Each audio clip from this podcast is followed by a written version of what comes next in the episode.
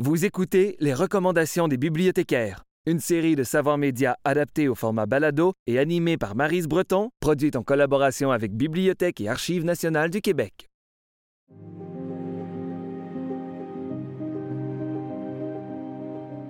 Bonjour, je m'appelle Marise et je vais vous faire aujourd'hui des suggestions de lecture sur le sujet du travail des femmes au Québec depuis la Deuxième Guerre mondiale.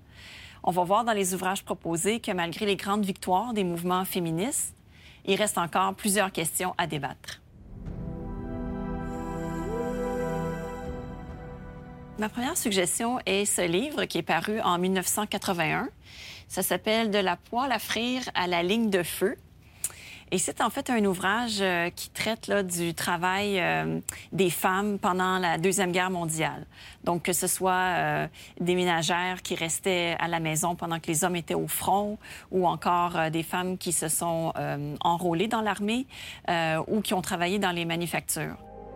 Il ressort une constante, que la guerre ait signifié mort, dévastation, famine ou encore renouveau. Elle a toujours eu besoin des femmes et la paix les a toujours replongés dans l'oubli.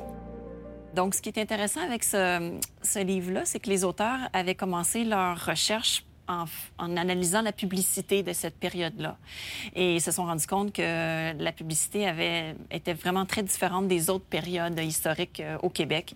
Et donc, c'est pour ça que le livre contient plusieurs euh, photos, euh, publicités et images de propagande de l'époque. Voici maintenant un documentaire qui a été réalisé en 2012 par Karen Cho. Euh, ça s'appelle Status Quo, The Unfinished Business of Feminism in Canada. Et donc, en fait, ici, on retrace euh, les grandes luttes féministes euh, depuis la Commission royale d'enquête du Canada en 1967 sur la situation de la femme. Euh, donc, les, trois thèmes les plus importants qu'on aborde dans le documentaire, c'est le droit à l'avortement, euh, le droit à un service de garde gratuit et euh, la lutte contre la violence faite aux femmes. Donc, en fait, on, analyse sous une perspective historique ces trois grands thèmes-là depuis les années 60. Voici un essai de Rolande Pinard, qui est une sociologue bien connue au Québec.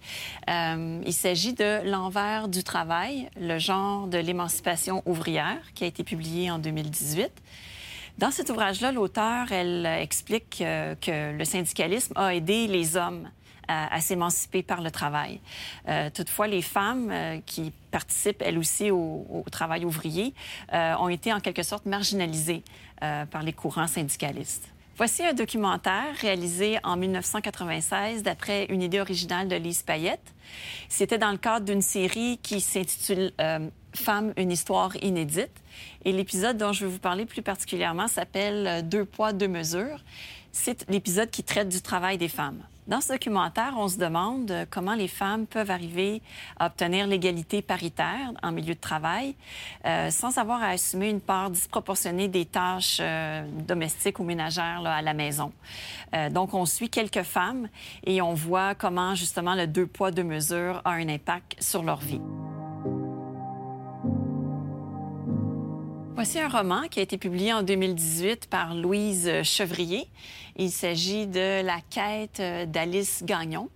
Donc, c'est un roman historique qui se passe au début du siècle. Euh, et notre personnage principal, Alice, euh, est une, jeune fille d'une famille nombreuse. Elle a grandi sur une terre.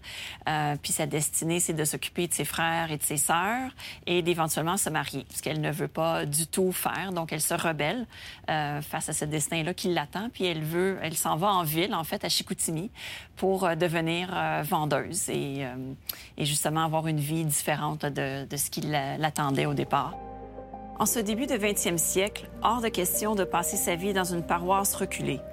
Elle ira à l'école, elle étudiera le plus longtemps possible. Elle sera Alice, fille de la ville libre et indépendante. Louise Chevrier est une chroniqueuse, euh, mais ici, elle dresse en fait un portrait qui est inspiré de l'histoire de sa grand-mère maternelle. C'est ce qui conclut les recommandations de lecture que j'avais pour vous aujourd'hui sur le sujet du travail des femmes. Tous les documents que je vous ai proposés sont disponibles à la Grande Bibliothèque et certains d'entre eux en format numérique. Je vous remercie et à la prochaine pour d'autres suggestions de lecture. C'était Les recommandations des bibliothécaires, une série adaptée au format balado, animée par Marise Breton. Merci à toute l'équipe. À la réalisation, Nicolas Grégoire Leblanc. À la recherche, Manon Beauchemin, Éric Labonté, Marie-Ève Plamondon, Hélène Théroux et Chantal Valade. À la direction générale, Nadine Dufour. Avec la participation de Jérémy Desbiens. La série Les recommandations des bibliothécaires est produite en partenariat avec le gouvernement du Québec.